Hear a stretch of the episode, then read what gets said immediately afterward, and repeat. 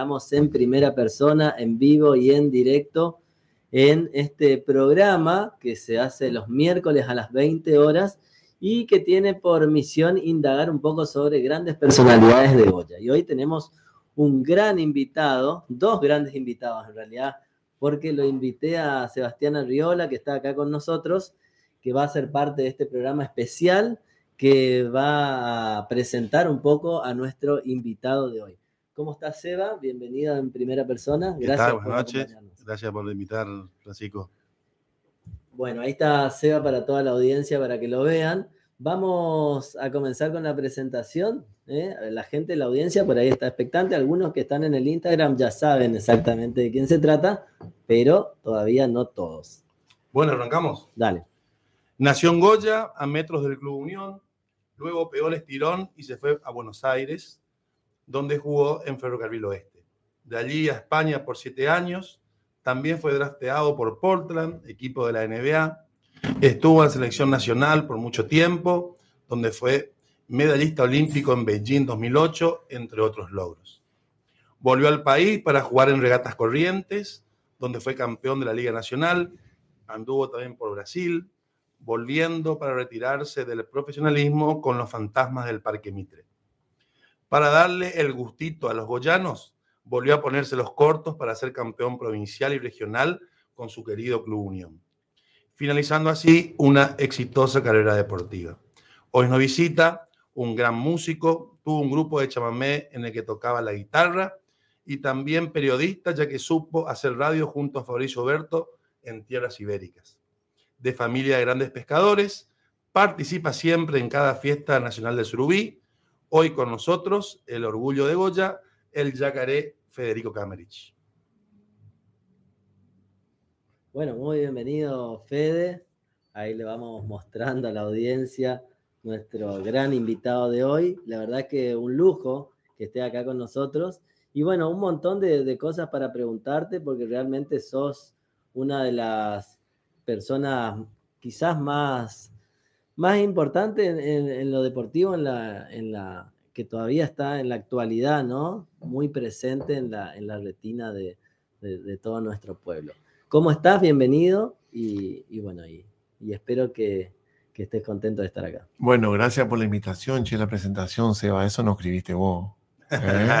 no, no, fue todo en letra acá de Francisco. entre varias personas, ¿eh? entre varias personas. Sí, bueno, nada, eh, el agradecido soy yo. La última vez que estuve, hace no mucho, hicimos, bueno, una entrevista breve, ya eh, me había comprometido para estar en el programa de hoy, digamos, y bueno, por suerte pudimos cumplir. Eh, bien, bien, contento, gracias por, invitarme. Y bueno, nada, contar un poco eh, cómo es la idea del programa, lo que fue mi carrera deportiva, hablar de, mi trayectoria, así que eh, muy contento. como quien no quiere la cosa, ya pasaron siete años desde que me retiré, por decirlo de forma definitiva, contando mi participación en Unión, y nueve años eh, lo que fue desde el profesionalismo, digamos, ¿no? Este, eh, diez años ya van a ser, mira. Ahora, el año que viene, 2013, dejé de jugar yo oficialmente como profesional con regatas Así que bueno, el año que viene se van a cumplir 10 años. Qué increíble. Eh, estaba pensando como una primera pregunta, Fede. Eh, qué loco la vida del deportista, ¿no? Porque en realidad estás llegando recién a la mitad de, la edad promedio, ¿no? Y, ya lograste tantas cosas, lo que quizás mucha gente tarda toda una vida en lograr. Vos lo lograste con, muy corta edad y te queda en principio muchísimo tiempo para, para desarrollar un montón de cuestiones, ¿no? ¿Cómo, cómo se maneja eso? Eh, vos sabés que sí, eh, yo siempre me, me, acuerdo de, imagínate, nosotros, yo dejé jugar a los 33 años. Algún profesional a esa edad quizás recién se está eh, afianzando, la verdad que, que, que sí, es, es raro, ¿no? Uno se está jubilando a los 33 y hay otro que recién está arrancando. Em, pero bueno, qué sé yo, también es verdad que en este caso eh, yo empecé a los 17 años eh, a prepararme como, como jugador profesional y a los 19 ya era un profesional del deporte. Eh, cuando la mayoría de mis amigos eh, arrancaban el segundo año en la facultad. Entonces es muy, es muy fuerte, ¿no? Ahí entra esa situación de, bueno, de que uno a veces como que sacrifica cosas. Eh, yo sufría un poco cuando yo tenía que irme a dormir a las 9, 10 de la noche, porque al otro día tenía partido. Mis amigos se ¿eh? estaban juntando en una casa para hacer una previa, como le llamábamos, ¿no? Eh, pero ahí entra en la balanza lo que uno quiere hacer, digamos. Entonces ese sacrificio quizás no lo es tanto. ¿Por qué te digo esto? Porque lo que yo quería hacer era jugador profesional de básquet. Siempre tuviste claro eso. Siempre tuve claro, eh, desde muy chiquito, más allá de que uno obviamente a los 12 años lo ve muy lejos eso. Pero inconscientemente uno como que se va preparando, porque es algo que lo apasiona. Entonces, te enfoca un poco en, en, en quizás en, en, ese futuro no tan lejano. Entonces yo ya tenía comportamientos a esa edad eh, que después lo terminé, digamos, consolidando ya como jugador profesional. O sea, yo era un tipo que no salía a la noche, por ejemplo, porque yo pensaba que eso estaba mal. Después te das cuenta que no es tan así. que también tenemos vida nocturna, cuando somos profesionales también tenemos momentos para el ocio. Pero eso sí, eso me viene siempre, Fran, a la cabeza cuando eh, me voy para atrás y, recuerdo de esa etapa, ¿no? Claro, vos sabés que Seba trajo varias fotos que están muy interesantes, digamos, para ir recorriendo un poco tu vida. Y la primera que tiene ahí eh, tiene que ver justamente con ese Fede muy chico, con la camiseta Unión puesta ahí, que vivía cerca del club. Y cómo es. Y bueno, ¿te acordás? Eh, te hago esto y después le dejo a Seba también que pregunte un poco más eh, sobre tu carrera. Pero ¿te acordás quién fue un poco... Sí, sí, ahí, ahí sale, mira. Ahí se ve. ¿Te acordás quién fue un poco el que te llevó a, jugar al básquet? ¿Quién te despertó, digamos, el fanatismo? Mirá, vos sabés que por el lado materno, eh, bueno, eh, supongo que habré ido, habré ido de la mano de mi madre. Eh, quizás a los cinco años más o menos, o por ahí, cinco o seis años. yo nací, como decía Seba hoy en, en la presentación, imagínate, enfrente del Club Unión, era cruzar la calle. Entonces mi mundo era, eh, en este orden, el Club Unión, la plaza y mi casa, que está todo ahí, ¿no? Todo bien pegado. Em, ya te digo, seguramente fui de la mano de mi mamá y me refería a una familia con mucha tradición en el deporte, en el básquet, porque tanto Fernando Fournier como Pedro Fournier, los hermanos de mi mamá, bueno, jugadores con una vasta trayectoria a nivel provincial, a nivel nacional, y bueno, fueron mi, mi reflejo, obviamente, ¿no? Eh, yo de hecho usaba el número 15 eh, por Pedro, que, mm. que, es mi padrino.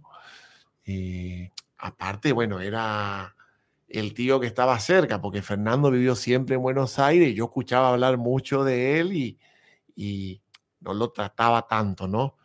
Que después tuvo una función sin duda vital en mi trayectoria, en mi última etapa como jugador de Unión, eh, para mi formación fue clave.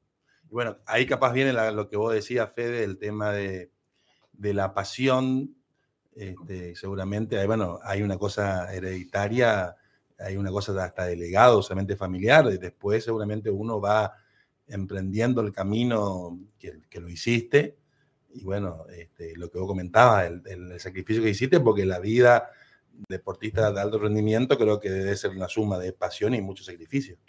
Sí, totalmente. Pero por eso decía hoy al principio con respecto al sacrificio. em, a veces parece que resignamos cosas, Mm. pero sin duda eh, esa pasión estaba por encima de ese sacrificio y, y no lo era tanto, porque a mí me apasionaba hacer eso, Claro. ¿entendés? Sí. A mí me gustaba, o sea, y después lo hice un trabajo. Por supuesto que uno tiene sus momentos, tiene sus bajones, somos personas, ¿no? Claro. Alguna vez miraba la zapatilla y sí, me ha pasado, che, uy, tengo que ir a entrenar, lógico, a veces pasamos por ciertas situaciones. Pero que plantea fe de eso de que por ahí él no era salidor en su juventud, Sí. lo reflejaba cuando se levantaba los sábados a la mañana a mirar la Liga de España, los partidos que cuando recién empezó a ver acá en, en Goya el, el video cable que pasaban los partidos de la Liga de España. Y bueno, ahí también ¿Ya soñaba con estar ahí? Claro, fíjate vos que sí, totalmente, o sea, como cualquier chico sueña, ve un partido de fútbol y le gusta el fútbol y se imagina jugando en la cancha de River o de Boca y claro. bueno, yo lo veía en Milanesia, Pichi Campana y, y quería jugar ahí, pero eh, cuando entrenaba la primera en mi Club Unión, Sí. eh, yo me iba a ver los entrenamientos y a veces con mi hermano corríamos alrededor de la cancha viéndolo jugar a todos esos jugadores, a, los Bataglia, a los Tingo Baini, los Pedro Fournier, este, bueno, todos esos jugadores que para nosotros eran este, los que admirábamos sin ninguna duda. Y bueno, después de golpe te tocó estar ahí. Bueno, uno empieza a, a subir escalones y se va dando cuenta que, que ese esfuerzo este, te va premiando, te va premiando. Entonces, bueno, eh, empieza a jugar, en- viene la selección goyana, viene la primera de tu club, viene la selección correntina y bueno, hasta, hasta lo que fue ir a Buenos Aires, bueno, todo eso como que va subiendo escalones y... y- y Claro, te va se- motivando. te va claro. motivando, claro. Totalmente. Esa es la palabra que no me estaba saliendo, sin duda, sin Y, duda. y llegaste a Buenos Aires, me imagino, bueno, todos tus amigos iban a estudiar y vos fuiste a estudiar o directamente ya fuiste a, No. a intentar jugar. Eh, yo en septiembre del 97 habrá sido, a través de Fernando Forniés, bueno, que fue clave, como te decía, en mi última etapa en Goya, en el Club Unión, en mi formación, eh, conseguimos, la- él tenía todas las conexiones en Buenos Aires, porque había estado muchísimos años viviendo, este, jugando al básquet en distintos equipos, Sí. curiosamente consigue una prueba en Ferrocarril Oeste. Ferrocarril Oeste, el entrenador era León Nasnudel. León Nasnudel fue entrenador de Pedro Fournier en el año 74 en el campeonato argentino donde Corrientes logra el título porque León dirigió en Corrientes en esa etapa. Estuvo unos años viviendo en Corrientes. Y después ya como un entrenador reconocido en Sport Club Cañadense, lo dirige a Fernando Fournier. Te hablo allá en los albores de lo que fue la Liga Nacional. 85, por ahí. Año 86, claro, la liga comienza año 85, 86, que León fue su, Sí. su creador, su impulsor. Y bueno, a través de esa conexión conseguimos la prueba en Ferrocarril Oeste. Y bueno, y después lo conocí a Bernardo Murphy, que era asistente de Fernando Duró en obra sanitaria. Entonces yo consigo un entrenamiento en, En Ferro. en Ferro y al otro día entrenábamos en obra sanitaria. Y ahí fui con Aldo Serrano, que bueno, otro gran jugador que, que dio el Club Unión. Este, fuimos los dos a probarnos. Y ya te digo, entrenamos un día en Ferro y un día. Mirá vos. Regresamos. Eh, pasaron 10 días y lo llaman a Fernando de Ferro Y diciéndole... die- 17, 18 17 años. 17. A los 10 días, 15, ya no recuerdo bien, te estoy hablando yo 97, Ferro me invita ya a participar de una semana en el club en una especie de campus de reclutamiento, donde ahí había 10 chicos del interior Sí. y entrenabas ya con los chicos que estaban jugando en la institución. Y bueno, Hay una, hay una anécdota muy enriquecedora, Fede, solamente alguna vez te lo han comentado. Chiche Gornati, muy amigo de, de León, cuando, Sí, claro. cuando vos llegas a, a- a Ferro, dice que a él el, el- el León le dice, mirá lo que me mandó Fernando Fournier, mirá lo que mandó Fernando Fournier, y, y él decía, mandó un correntino, es un, un monstruo, decía, cuenta de la anécdota, yo lo he leído varias veces, este, y bueno, porque a su vez León era... Sí, eh, era el entrenador del equipo de la Claro, Liga Nacional en Claro, ese claro. momento. Y, Y, a era- su vez creo que era, él hacía hincapié también en Chicho Ornati por el, por el físico de, de, de Fede. Bueno, León siempre fue una persona muy allegada al biotipo del jugador yugoslavo, o sea, del básquet FIBA. Entonces, bueno, por ahí era esa anécdota muy, muy linda que decía, mira lo que me mandó Fernando Fournier. y lamentablemente fue el último, fui el último reclutado de, del León Nasnudel, porque Sí, él se enferma en septiembre del 97 y fallece en abril del 98. Voy a ese campus, ya te digo, septiembre, octubre, no recuerdo. Termina esa semana de entrenamiento y ahí ya Enrique Tolcacher, que era el asistente de León, sí.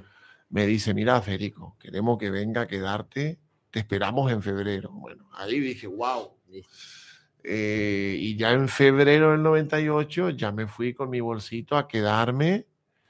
Este, y bueno, a, a empezar a, a vivir una disciplina y prepararme netamente profesional, digamos, ¿no? Y eras consciente, digamos, de, de este, de, estas, de estas cualidades que tenías, digamos, de brazos largos, ¿no? De, esa, Mira, de, ese, de ese estilo de jugador. vos sabés que a mí me ocurrió la, la particularidad que, que- que- que yo tuve, es que, por ejemplo, en esa época, Fran, la vidriera para todos los jugadores del interior, y más todavía para los de Corrientes, eh, eh, ¿qué nos pasaba a Corrientes? ¿Qué pasaba en Corrientes?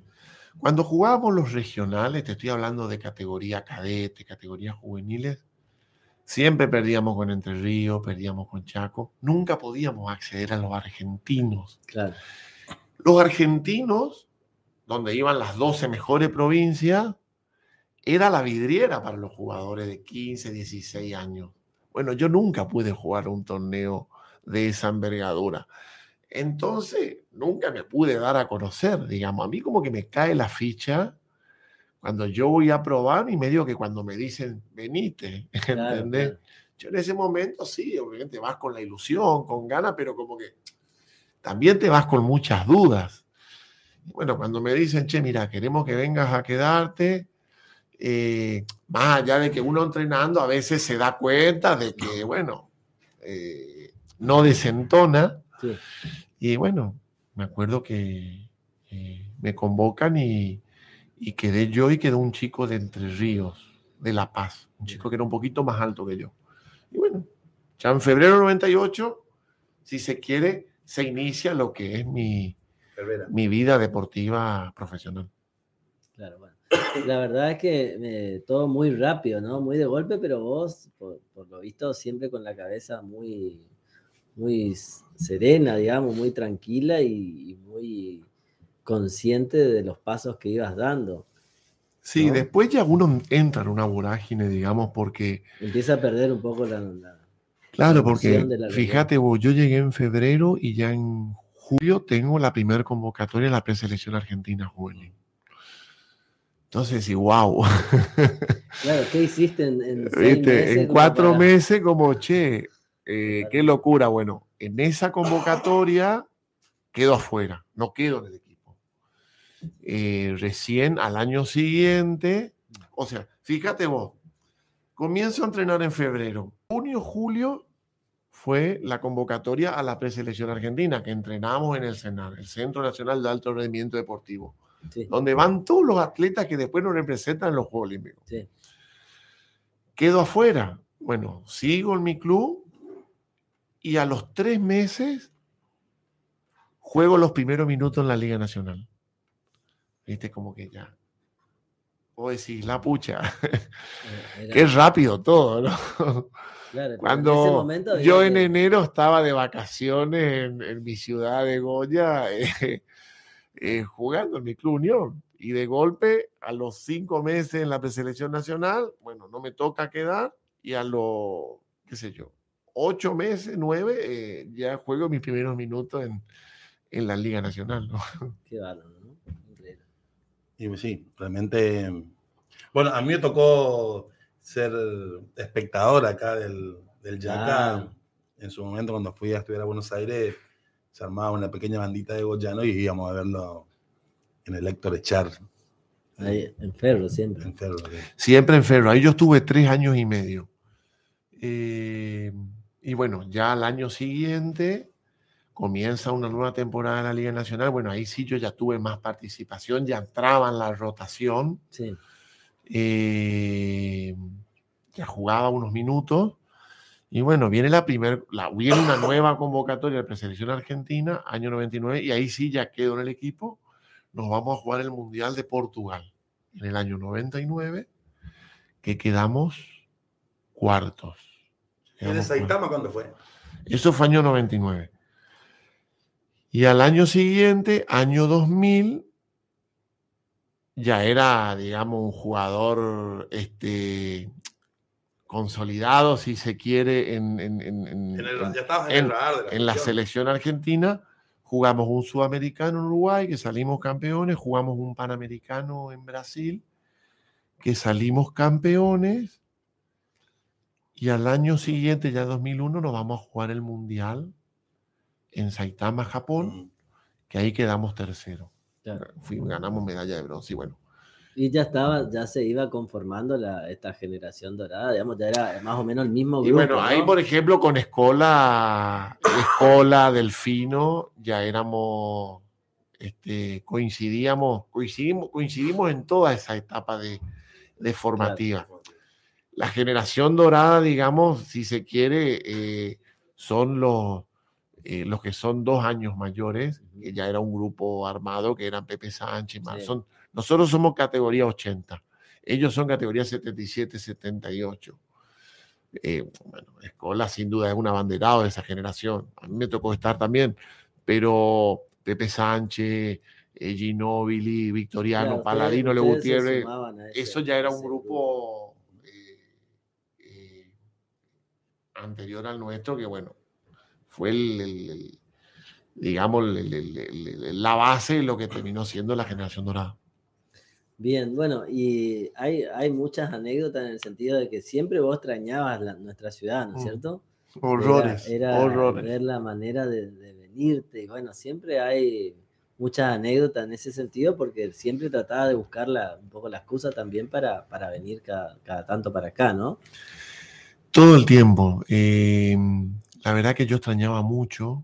eh, siempre me, me llevé muy mal con, con el desarraigo. En un juego de las estrellas ya lo están esperando a Federico, que lo estaban esperando para el juego de las estrellas. Eso es una anécdota que está buena después. eh, porque está bueno hablar también un poco de las cosas buenas, pero también de los Claro. errores que cometemos, que no son pocos. Claro, eso, eso también te iba a preguntar más adelante un poco a ver. Porque Pero la excusa lo bueno. perfecta es ese, ¿viste? el desarraigo, el extrañar, bueno, y estaba justificado. Y bueno, ya te digo, o sea, yo eh, todo el tiempo, digamos, hueco que tenía era el hueco que, que trataba de venir a Goya. Y vos sabés que es una particularidad que tenemos los correntinos y dentro de los correntinos los goyanos. Más profundo, mucho. más profundo. Extrañamos mucho. Y fíjate, en el año 99, estando en Portugal, termina el torneo y bueno, qué sé yo. Me pongo a conversar con Gabo Mículas, que era de Córdoba, que pertenecía a ese grupo de jugadores, y me dice, oh, Yaca, yo me voy a, yo me voy a, viste como hablan los cordobeses, ya que estoy acá me voy a España. me voy a-". Y vos qué haces, no, yo me voy a Goya. y así la gran mayoría, o sea, ¿no? claro, suena lógico también. Estás en Europa, bueno, aprovechar, no sabes cuántas veces más vas a poder volver. Acá te pagaron el pasaje, fuiste gratis. Había que ir a. No, le digo, yo estoy desesperado por ir a Goya. Y bueno, es lo que hacía, ¿no? Y, y, eso me pasó siempre hasta el último día que vivía afuera, incluso estando en corriente. Eh, imagínate, he venido de corriente fácil, venía en el día a comer un asado y volver. Pero he hecho venir de Europa un fin de semana. Eso es bravo ya, ¿eh? Una situación de locura total. ¿no? Estar más en un avión y en un colectivo que lo que estaba acá en mi ciudad, ¿no? Bueno, de esas tengo un montón. Pero bueno, pues solamente era para cargar pila, Fede, era para Sí, sí, sin duda, sin duda. Esa es la, eso es lo que vos decís, Eva, era enchufar un poco esa batería que necesitaba de, del afecto de los amigos, de tu familia y volver renovado. Realmente a mí me servía mucho, era algo, viste, este, psicológico, ¿no? Y lo que es, ¿no? Porque antes, quizás antes un jugador de selección, digo, por ejemplo, un jugador de selección de fútbol, hoy llega a hacer una de esas cosas y llega a salir y es todo un escándalo, pero quizás lo tuyo era venir y quedarte en tu casa y que vengan tus amigos y eh, no era más que eso. Totalmente. Esa es la situación. Vos sabés que la, anécdota esa que, mencionó Seba hace un rato, eh, yo ya estaba jugando en el Valencia, fue mi, mi segunda temporada en España. Yo de Ferro me voy a, España contratado por el Pamesa Valencia, que esa primera temporada me cede a un equipo de segunda división. La Urense. El Club Básquet Urense. Juego ese año en la segunda división, termina la temporada, obviamente, vacaciones a Goya. Em, o corriente, porque ya mis amigos los pasaban entre Goya y. La mayoría de mis amigos ya estudiaban corriente, entonces me iba mucho a corriente. Arranco esa temporada y en el receso está el típico juego Las Estrellas. Ese juego Las Estrellas que es un fin de semana donde juegan los elegidos por la gente, los mejores, como quieras llamarlo. A mí me convocan para jugar el torneo Volcadas, ah. porque yo el año anterior eh, había ganado el torneo de Volcadas en el juego Las Estrellas de la segunda edición de España. Claro ese lo había ganado. Entonces, bueno, eh, me convocan para el juego de las estrellas de, lo que se conoce como la liga, se ve la liga andesa. Yo voy a en una lesión, una lesión real, no era inventada. Una tendinitis rotuliana que me maltrató mucho. Entonces me dice el entrenador, mira, Fede, vamos a pedirle a la dirigencia que vos no podés ir, agarrar, descansar, te va a hacer bien. Y me dice el tipo, y trata de que no te vean mucho acá, viste, como saliendo, que andas por ahí. No, me van a ver, dijiste vos. En España. En España, yo le digo, no, Paco, que no me, no me va a ver nadie. eso fue, eso fue jueves a la mañana.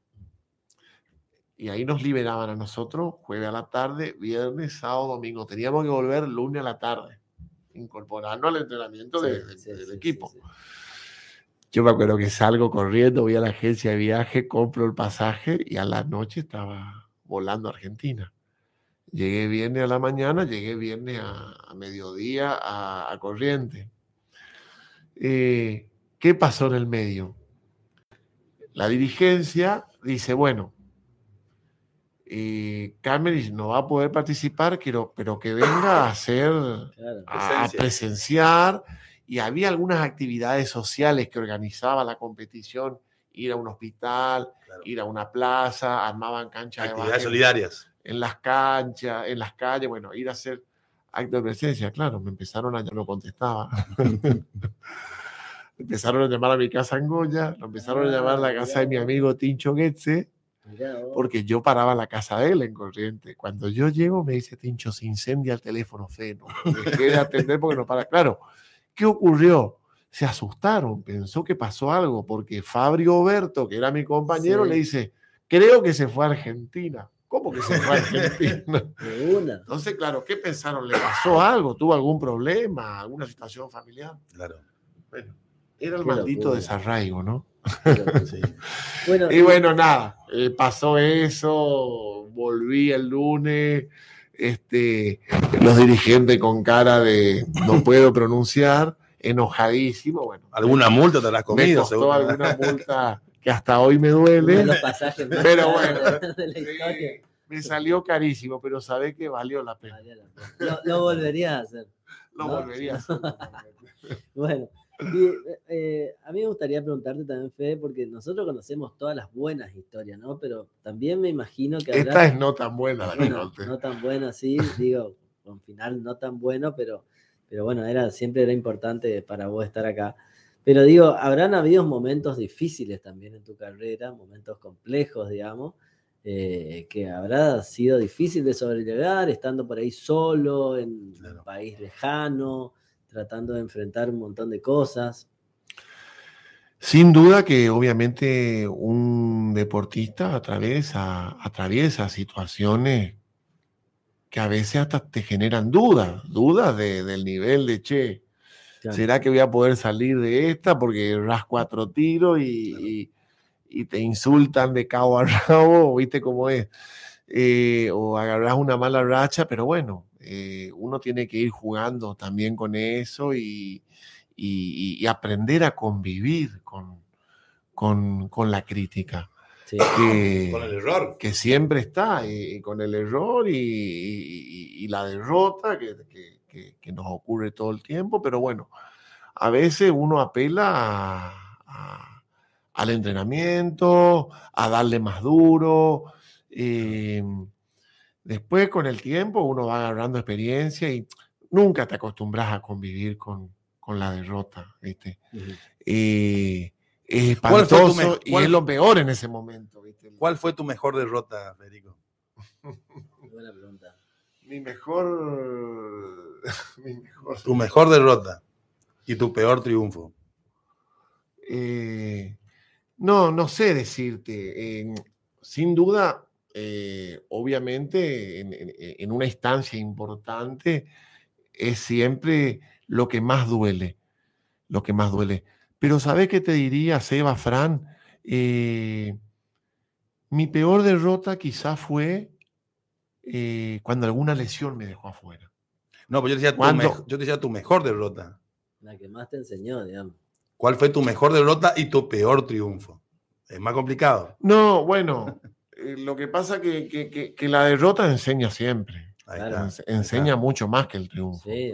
Sin duda, sin duda. Mira, y te doy un ejemplo de lo que me pasaba. Nosotros vemos muchos videos. Los partidos se preparan viendo videos de los rivales, viendo videos propios. Sí. Y después, después de los partidos, está la parte de, de, bueno, de, de lo que es la, eh, la crítica, donde los entrenadores eh, utilizan el partido que jugaste para corregir cosas. Bueno, Claro. mira, acá defendiste mal, acá regla- la regla de defensiva era esta y vos no la cumpliste, fíjate, y bueno, y te va mostrando. Y ahí es donde se terminan las excusas, ¿no? Claro. Ujú. Eh, Vos, vos dijiste una vez, creo que como una vez en una charla así de, de club que haremos tenido muchas veces, que creo que había un técnico, tuviste un yugoslavo que cuando ganaban entrenaban más que cuando perdían. Podía ser algo así o algo claro, que, que- en verdad, en verdad yo no lo tuve, ese fue un entrenador que lo tuvieron Luis el Chapo en el Ah. Tau. que era Eh, Obradovic. Eh, no, era Dusko Ivanovic, bueno, es la escuela, digamos, de entrenadores yugoslavos, lo que es todo lo, bueno, Serbia, Croacia, como nosotros amamos el fútbol acá en Sí. Argentina, ellos el primer deporte es el básquet. Sí. En- y, y son muy rígidos los tipos, ¿viste? Son tipos que eh, castigan el error, eh, son tolerancia cero, o sea, te llevan a un nivel de con- concentración extrema. Para hacer una analogía a lo que es en Argentina Rubén Magnano, Ujú. ejemplo. Rubén Magnano es, digamos, Disciplina pura. de esa escuela. Mucha disciplina, mucha rigurosidad. Eh, el error te lo castiga. ¿Cómo te lo castiga? Te cambia. O sea, Rubén Magnano, vos cometías un error y te sacaba, ponía otro. Claro. Directamente. O sea, que vos imaginate al nivel de exigencia y de concentración que te llevan los tipos. Y yo tuve la fortuna de tenerlo a él, porque yo tenía serios problemas de concentración Mirá. Y Rubén Mañano fue mi entrenador en todas las formativas con la selección argentina. Entonces a mí, para mí fue fundamental, digamos. Eh, pero me quedé pensando con, con, la buena pregunta que me hicieron hoy. Y, ah, y hablaba de lo que eran las sesiones de video. Y yo me acordaba siempre de los errores. No me acordaba de las cosas buenas. Cuando ponían el video, yo era un tipo que, viste, después del partido me atormentaban los errores que cometí. Y fíjate al nivel que, de, obsesión que llegaba a eso, que cuando yo iba al video, por supuesto que me acordaba la jugada que iba a venir porque es la que hice una cagada, perdón por el término. Sin embargo, había una buena acción, por ejemplo, que yo a la pucha me sorprendía, que la había hecho en el partido el día anterior. no me acordaba de eso, me acordaba de los errores. Y bueno, sin duda que, las mejores derrotas son esas que, te, enseñan mucho, ¿no? Y peor derrota, no, no hay. Eh, peor victoria, no. No. No hay peor victoria. Ahí no existe el, el no, no. Y, ahí en, Valencia armaron un buen grupo de argentinos, digamos, no solamente del básquet, sino que había muchos deportistas argentinos que estaban ahí en Valencia e hicieron un, buen grupo de contención, ¿no? Vos sabés que eso fue fundamental también, porque es el cable a tierra. Eh, en el profesionalismo eh, no se da tanto, viste, eh, que haya así una armonía plena eh, entre todos los jugadores. Siempre ocurre que vos tenés dos o tres más allegados. Me ha pasado estar en equipos donde sí había mucho, mucha armonía y te pasa en otro que apenas te saludás, digamos. Y en Valencia la particularidad que tuvo es que coincidí con dos argentinos, Fabio Berto y, y el Puma Montequia. Y a su vez, en, esa, en ese momento estaba el Valencia Fútbol, eh, que estaba Pablito Aymar, estaba el Roberto Ayala, Pellegrino, pero bueno, puntualmente nosotros no hicimos relación con Aymar. Y hicimos casi una amistad. Eh, hoy no tengo yo relación, pero en ese momento frecuentamos mucho. Yo lo conocí a través de Fabio Berto, porque Fabri es de Las Varillas, Pablo es del Río Cuarto. Y bueno, y, increíble, una persona increíble, o sea, un tipo, una celebridad como él en ese momento, era ídolo máximo. Y sin duda que uno destaca la humildad que tenía. también, sencillo, también un pibe como yo hablaba de Goya, él hablaba del Río Cuarto. Y, y lo del programa de radio con Fabri, ¿cómo sale Fede? Y bueno, hablando de, de esos cables a tierra, de esas cosas que necesitamos a veces los deportistas para... De cuartet de chamamé me decía que era el programa. Eh, no, eh, yo por supuesto que yo ponía chamamé, me criticaba mucho porque Fabi es rockero, ¿viste? Él, es, muy, muy british. Este, muy del, rock británico. Y yo imagínate Mario Bofili, el muchacho. ¿Cómo se mezclaba ahí la música Queen con Mario Bofili? Claro, Y así todo, así todo logramos tener eh, empatía. Encontramos un término medio. Eh, y bueno, eh, Fabio, un chico muy inquieto, muy inquieto en todo sentido. vive que, bueno, conoce un montón de música eh, todo el tiempo está investigando y bueno, yo siempre seguía su estela. Y nada, hacíamos esa cosa de juntarnos. Eh, armamos una banda de música con un Víctor Luengo, un chico que tocaba la batería y, y íbamos ¿Te acordás cómo se llamaba, no? Se llamaba The Pipis. Pipis. Nunca pudimos hacer la presentación oficial. Todo quedó en un estudio y en un, eh, un mezcladeral de, de sonido y, qué sé yo. No, Deben haber grabaciones, capaz. Eh, puede ser que haya algo, pues, pero íbamos a una sala en serio y yo intenté tocar el bajo y por ahí tocaba la guitarra y bueno, nunca aprendí.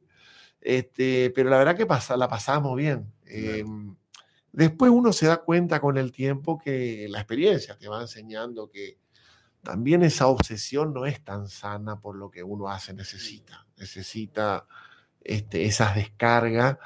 Y bueno, ahí aparece el cine, aparece la literatura, aparece la música, eh, y bueno, y, todas esas cosas que te terminan eh, desconectando un poco, ¿no?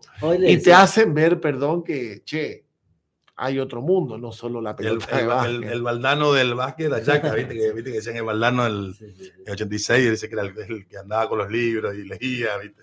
No, este, pero bueno. Vos sabés que a mí me gusta mucho cuando las cosas, bueno, fluyen así, se dan naturalmente. hoy, hoy eh, como el programa lo iba a hacer, eh, siempre lo hago con un chico Damián Polonki, quizás lo conocen. Bueno, eh, Damián hoy no podía, entonces digo, bueno, le voy a invitar a Seba, que es un amigo en común de los dos, que la vamos a pasar bien.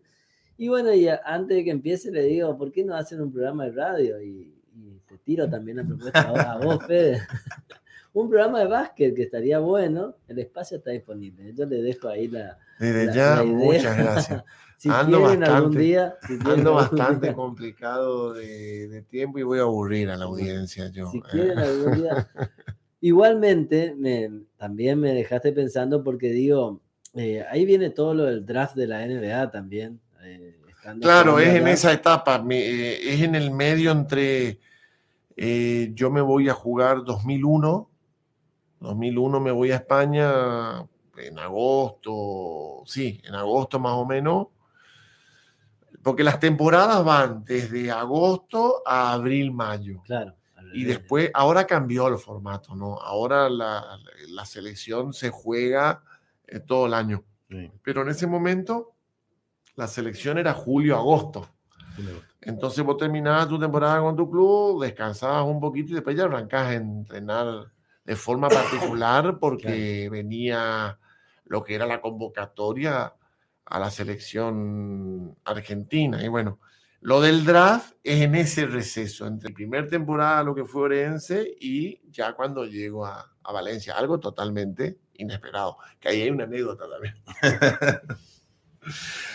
ahí, hay una, ahí hay una anécdota porque este, yo estaba de vacaciones en Goya comiendo un asado, me acuerdo, en Juventud Unida, con, con varios amigos de ahí del club, el Burro Benasconi, la Chancha Serrano, el Río, sí, ya no me acuerdo un montón. Y esa noche se hace el draft, la elección. Yo qué pensaba, ni, ni me imaginaba. Resulta que salgo electo en segunda ronda por Portland Trailblazers. Para explicar un poquito para allá la gente. Por Portland, ¿no? Por, por Portland, sí. El draft es algo que los equipos de la NBA donde seleccionan jugadores. Los seleccionan en primera ronda, en segunda ronda. Y este, como que si vos estás en primera ronda, ya te dan la posibilidad de ir, automáticamente a jugar. Si vos salís en segunda ronda, el equipo de la NBA como que se reserva el derecho. Pero vos no tenés un contrato garantizado como es con los jugadores seleccionados en primera ronda. Encima de eso ya está, hay toda una escala hasta, hasta de guita, ¿viste? O sea, el, el, que sale primero tiene ya tres años de contrato garantizado, tanto, tanto y tanto. El segunda ronda puede ir como no. Ginobili salió en segunda ronda y, y, abajo. Luis también. Eh, Luis también. Eh, Delfino fue elegido en primera ronda. Bueno, este. Y nada, yo también un asado vuelvo a las 2 de la mañana, a las 2 y media, 3, no me acuerdo, época de Messenger, me conecto, me conecto y cuando aparezco online, dos compañeros de básquet de esa etapa de formación en la selección, Adrián Boquia, un queridísimo amigo, y Lata Ibarra. Ya acá la tenía guardado. Claro, ya había celular, pero yo no usaba, ¿viste? Yo era muy a la antigua todavía. Bueno, lo sigo siendo un poco. Eh, y me empiezan, che, te la tenía guardada, qué sé yo. ¿Viste? Eh, deja de hacerte. Chicos, cuénteme, no sé qué están hablando. ¿Qué, en serio? No, estoy viniendo de un asado. Bueno, y ahí me la tira, ¿viste? Claro, agarro, entro, no me acuerdo si era Olé o qué sé yo, ya estaba la noticia, ¿viste? Cámara y se le dio. Y lo gracioso es que mientras yo estaba, mientras yo estaba en Unida, llama por teléfono, atiende mi mamá era Fabián García, el de Basket Plus, un periodista, ¿viste? muy reconocido. y le tuvo que explicar a mi vieja que era eso del draft, ¿no? Y, pero necesitamos hablar con el Yaca. No sé si fue un asado y no tiene celular, ¿viste?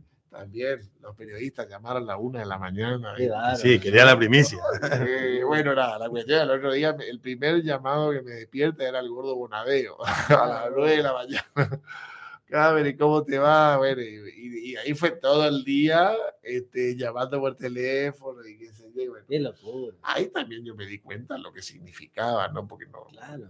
no me pareció que, que era para tanto. Y bueno, para cerrar esto, hará al año siguiente o a los dos años, recibo una oferta concreta y bueno, que termino rechazando. Prioricé seguir jugando ahí en Europa. A eso, a eso iba con la pregunta, ¿no? Del draft. Nadie entiende, nadie entiende. No, no, no, pero, bueno, pero te voy a tratar de, de, entender por eso, porque yo decía, estabas tan cómodo en Valencia, tan bien con este grupo, que quizás preferías mantener ese, ese lugar de donde por ahí no era la plata quizá o la fama lo más importante, sino estar bien, digamos. Eso para mí fue fundamental y después que yo también tuve una particularidad en, en eso. O sea, yo miraba un partido europeo, yo no miraba NBA. A ver, sí, lo vi jugar a Jordan, las finales, quién vio. Pero a mí me apasionaba ver jugar a Petrovic, a mí me apasionaba ver jugar a, a Villacampa, o sea, jugadores en ese momento, o Bodiroga, que jugaba en el Real Madrid, o Villacampa, que fue una gloria del equipos en realidad. Me gustaba, me gustaba ese juego. El, concepto de juego. Y cuando yo les hablaba a mis amigos apasionados también del básquet, me decían, ¿cómo podés mirar esos partidos que terminan 60 a, a 56? Bueno, me gusta eso. O sea, yo soy un tipo que. por el básquet, total. Yo soy un tipo que. por ahí más yo me deleitaba con ver el equipo eh, yugoslavo del 89, ¿viste? que después termina saliendo campeón en el 90 acá en Argentina. Yo tenía nueve años, diez años. Eh, también miraba NBA, pero ¿viste? me gustaba. Quizás eso pesó en la decisión. ¿Viste? No, hasta hoy no tengo muy clara la explicación, pero lo peor de todo es que resolví en media hora.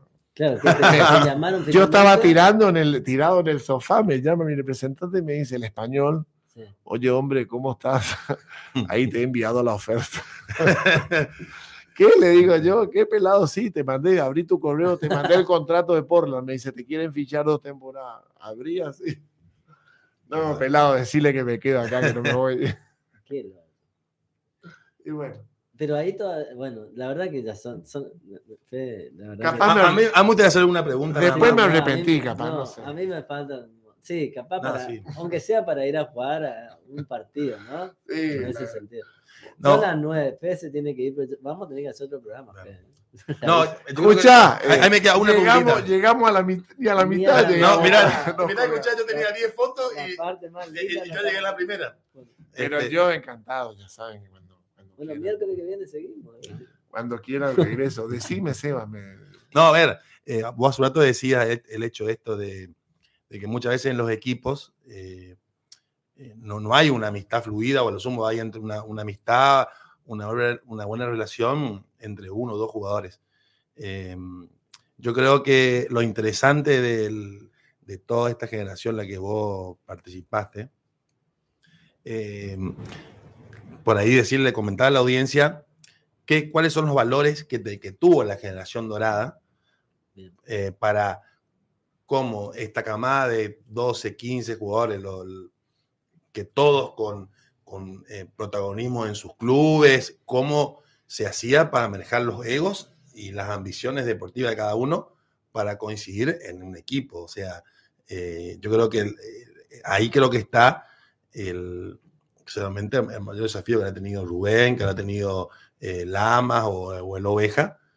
Y entonces, ¿qué cosas se puede rescatar de, de esa generación? Como puede ser también la generación del hockey o del volei, eh, de, de, este deporte por equipo, para la sociedad. A ver si se puede sacar qué cosas a imitar, sacando lo deportivo, porque los deportivos están, nadie los puede quitar a ustedes eso, sino qué cosas nosotros como sociedad deberíamos imitar de, esa concepción de equipo que ustedes tuvieron. Mira, Vos sabés que sin duda fue clave lo que hablamos ya al principio, que fue un grupo de jugadores que arrancaron todos juntos a los 15 años a jugar en selección de cadetes, selección de juveniles, y bueno, y se fueron haciendo amigos. Entonces se, se creó un vínculo fuerte ahí. Después nos fuimos anexando otros jugadores y sin duda que ellos te marcaban el, camino. Coincidió una, cosa eh, muy rara, ¿viste? Porque tipos que mm, eh, siendo tan distintos a veces, imagínate el Chapu Nocioni, un, un potro salvaje con, con Pepe Sánchez, un tipo tranquilo, reflexivo, que estudió filosofía. bueno, pero creo que eh, me atrevo a decir eh, palabras puntuales, el respeto, sin duda, la disciplina, los entrenadores. Mira, me fui a ver hace poco, ahora el domingo, me fui a ver la película Los Tres de T, se llama, que la recomiendo enfáticamente, que es un, homenaje a los tres técnicos de esa generación. Julio Lama, que fue el que inicia ya en el año 98, que logra la transición, ¿viste? Donde ahí termina lo que sería la etapa Pichicampana, Milanesio, y empiezan a ingresar los Pepe Sánchez, los Ginóbili, bueno, Roberto, etcétera, Volkovic. Rubén Magnano, y bueno, después termina con este, Hernández, Lama, qué sé yo. Y ellos le, ponen mucha claridad a, esto, pero justo coincidió también para mí ese salto que dan los jugadores, o sea, de lo que es la picardía, el, como somos los argentinos, digamos, ¿no? En ese sentido de que eh, esa viveza criolla sin duda coincide con el salto a Europa de todos estos jugadores, siendo muy jóvenes, y a eso le agrega sobre todo la disciplina europea, ¿viste? Donde vos allá eh, tenés que hacer esto, caminar por esta línea, porque donde te desvía no, no, no sirve, digamos, ¿no? Y creo que esa combinación eh, fue clave. Y, bueno, logró lo que terminó logrando esa generación de jugadores de llevar a un nivel impensado. Claro. donde Escola contaba que los entrenadores de la NBA lo abordaban cuando él iba a jugar con Houston a Chicago y le decían, nosotros queremos jugar como ustedes, nosotros queremos nuestros jugadores, pero eh, yo creo que ese grupo de jugadores con, esa disciplina, con esa ambición, ese afán de superarse, todo. Ahí, tenemos una, una... Y te doy un ejemplo. Una mejor, una mejor derrota del 2002 en su momento Luis decía que eso le sirvió a ellos. Claro. La mejor derrota para ellos fue el 2002 para poder después el 2004. Después del 2002, eh, eso como que, viste, este grupo de jugadores como dice, estamos acá, ahora tenemos que ir a por la dorada, ¿no? Eh, sin duda que la impronta de Magnano también, que él cuenta, y cuando vos jugabas con el Dream Team, porque es muy fuerte eso, el, todavía a veces parece que no logramos tomar la dimensión que se merece. Desde Barcelona 92, que va el primer Dream Team. El único. el único para muchos. No, bueno, han pasado también otros muy buenos, pero sí, el de Jordan Pippen. Vos tenés Barcelona, gana Estados Unidos. En el 96 gana Estados Unidos. En el 2000, gana Estados Unidos. Y 2004 gana Argentina. Y hasta el, hasta el último Juego Olímpico vuelve a ganar Estados Unidos. Ahí estuvo Argentina. Em, pero es lo que te decía, o sea, eh, ese afán de superarse todo el tiempo, de, coincidir, de que muchachos, hasta el último día damos lo máximo. Y a pesar de la diferencia, obviamente, que había entre los, y, jugadores. Cuando a mí me toca ingresar a ese grupo, me, toca en el año, yo ingreso en el año 2003. En el 2002 quedo afuera, soy el último corte, y en el 2003 ya voy a jugar el clasificatorio a Puerto Rico, que fue para el 2004, que ya ese yo, ahí hablaba un poco de, de, de la derrota en cuanto a, a- a que me deja fuera una lesión. Eh, ay, me perdí un poco el hilo lo que, lo que quería decir.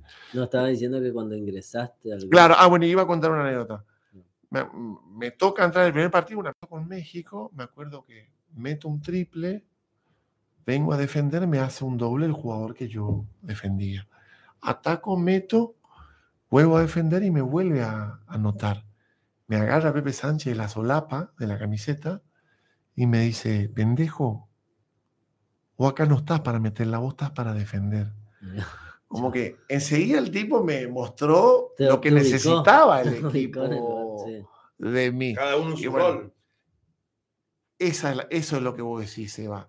Eh, la generación dorada, como que cada uno tenía muy claro el rol en, en el equipo.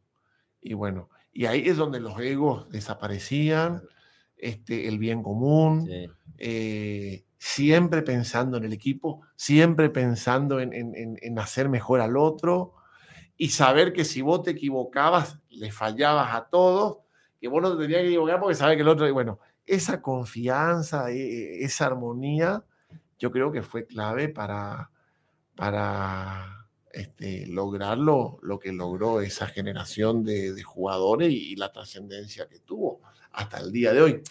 Y cierro con esto. Ahora estuve en Ushuaia y en Río Grande por una clínica de básquet. Bueno, y estuve con el Colo Volkovicki, que es un emblema de ese grupo de jugadores. Y no, ¿sabes lo que nos pasa cuando contamos cosas como esta? Que está el estaba el ministro de Economía, Tierra del Fuego, está el secretario de Deporte. Se acerca, viste, el tipo medio emocionado y me dice, ¿cómo no convoqué a todo el gabinete? Esta charla tendría que haber escuchado todo el gabinete. Y vos te quedás un poco así, viste, porque Claro. estás hablando de deporte, pero estás hablando de trabajo De en todo, equipo. sí. ¿viste? Claro. Estás hablando de, de valores, de códigos. Bueno, a ver, eh, y bueno, es lo que decía capaz Seba al principio. Uno a veces eso trata de volcarlo en, en- en- en- en- en otros aspectos. Nosotros Bueno, cuando eh. hablamos a los chicos hablamos del deporte, pero también te puede decir, vos para ser un profesional tenés que ponerle pasión, tenés que ponerle gana y, y en lo que sea. Bueno, en el país, la verdad es que hay peleas internas y externas constantemente y, y eso se nota claramente que no. Faltan equipos, digamos. de- para sí, y, es, adelante. y es un modelo imitar. La, a ver, la generación dorada, o como el de- eh, Sí. o en su momento hace un par de años los Pumas, eh, el volei, este, este último tiempo con, con Julio Velasco, bueno, ahora cambió el técnico, o sea, con. Cachito Vigil, con, ahora no sé, el que está ahora, que era funcionario nacional, Ay, no. El Retey, el Chapa el Retey. Chaparretei, y vos decís, hay una Argentina que, que- que tiene esos valores, entonces uno tenemos creo que el buscar la forma de canalizar, o sea, eh, está claro que eh, ha- hay gente que cuando se une eh, hace bien las cosas y se marca un objetivo y, Claro. el- y avanza, la el país avanza. Víctor Hugo, un día, Víctor Hugo Morales le dice un día a Escola una entrevista que yo recomiendo mucho. Le dice a Escola, mira Luis, yo pienso que ustedes, la generación dorada, vendría a ser como el país que uno sueña. ¡Wow! Sí, totalmente. Escola se quedó mirándolo, viste, y es un tipo que no manifiesta mucho sus emociones y después yo se lo pregunté. Sí, me tuve que aguantar para, para no emocionarme. Y ahora con Volkovitsky, hablando de esa etapa, el tipo en un momento se quedó callado y dice, y dice disculpen, me emocioné Mirá y, lagrimeó hablando de eso, ¿no? Y ahí te marca un poco también el sentimiento de ese grupo de jugadores por esa camiseta, por su país, ¿no? Que a veces uno ve que este, falta bastante. Sí. La verdad que apasionante la charla, Fede. Eh, me gustaría que para despedirnos ya, porque sé que tenemos compromiso, nosotros también, pero para despedirnos, bueno, invite, porque este fin de semana justamente está la clínica de básquet, eh, que va a ser acá en nuestra ciudad, y bueno, Sí, mira, te agradezco. Eh, el viernes a la, a la tarde, tarde-noche, arrancamos con la clínica de básquet Federico Yacaré Cameris, que organiza la Asociación Goyana. La verdad que un gran gesto y un gran esfuerzo de la asociación. eh, porque bueno, armamos un equipo de trabajo con profes de, de afuera, viene eh, el Toro Balán, viene eh, Koji Barrios, eh, Guille Stier, que fue preparador físico de Regata y San Martín, todo tipo del alto rendimiento. Eh, Pablo Tejedor, que es un especialista en lo que es minivaque, porque la clínica es de chicos de 9, 10 años a, En adelante. en adelante, hasta 18, 20. Eh, a ver, me está faltando alguno. Bueno, Renato. Renato no viene, Ah. Renato Novati no, no puede. Y bueno, yo obviamente este, voy a estar ahí también. Y creo que ya casi estamos en, en- llevarla de bronce y mostrarla a los chicos. ya casi estamos los 100 chicos, ¿no? Que era la idea y el máximo, digamos. Sí. O creo que falta un poquito para llegar a esa cifra. Sí, Estamos pero yo creo que esto sí. así casi no- o 90, ponele. Y bueno, muy contento. Se va a hacer viernes, sábado se trabaja en doble turno y finaliza el domingo a mediodía. O sea, son cuatro entrenamientos. En el medio hay una charla que la hago yo con los profes. Y bueno, nada. Eh, entrenar, compartir experiencia, eh, transmitir conocimiento. Martín, Y, de y- y bueno, y eso hay que agradecer, ¿no? Porque por una cuestión logística Sí, se realiza en. Juventud Unida y en el Instituto de San Martín. Así que bueno. Y que eh, lleve la medalla de bronce. sí, que para están, que los chicos eh, conozcan. están todos invitados y bueno, y el, el sábado se hace la charla con los profes y bueno, también es abierta para, para los padres, obviamente. Y digo charla porque contar un poco lo que hablo de mi experiencia, pero también que a mí me gusta que haya una ida, y vuelta, que los chicos me pregunten, que Totalmente. dudas o cosas que quieran y bueno, si está a mi alcance, con todo gusto trataré de responder. Así que nada, muchísimas gracias. Bueno, muchas gracias, Fede, Seba. Eh, no, Las eh, palabras finales. no, che, Francisco, muchas gracias por la invitación, por tenerme en cuenta. Este, siempre es enriquecedora las charlas con, con Fede, así que bueno, somos.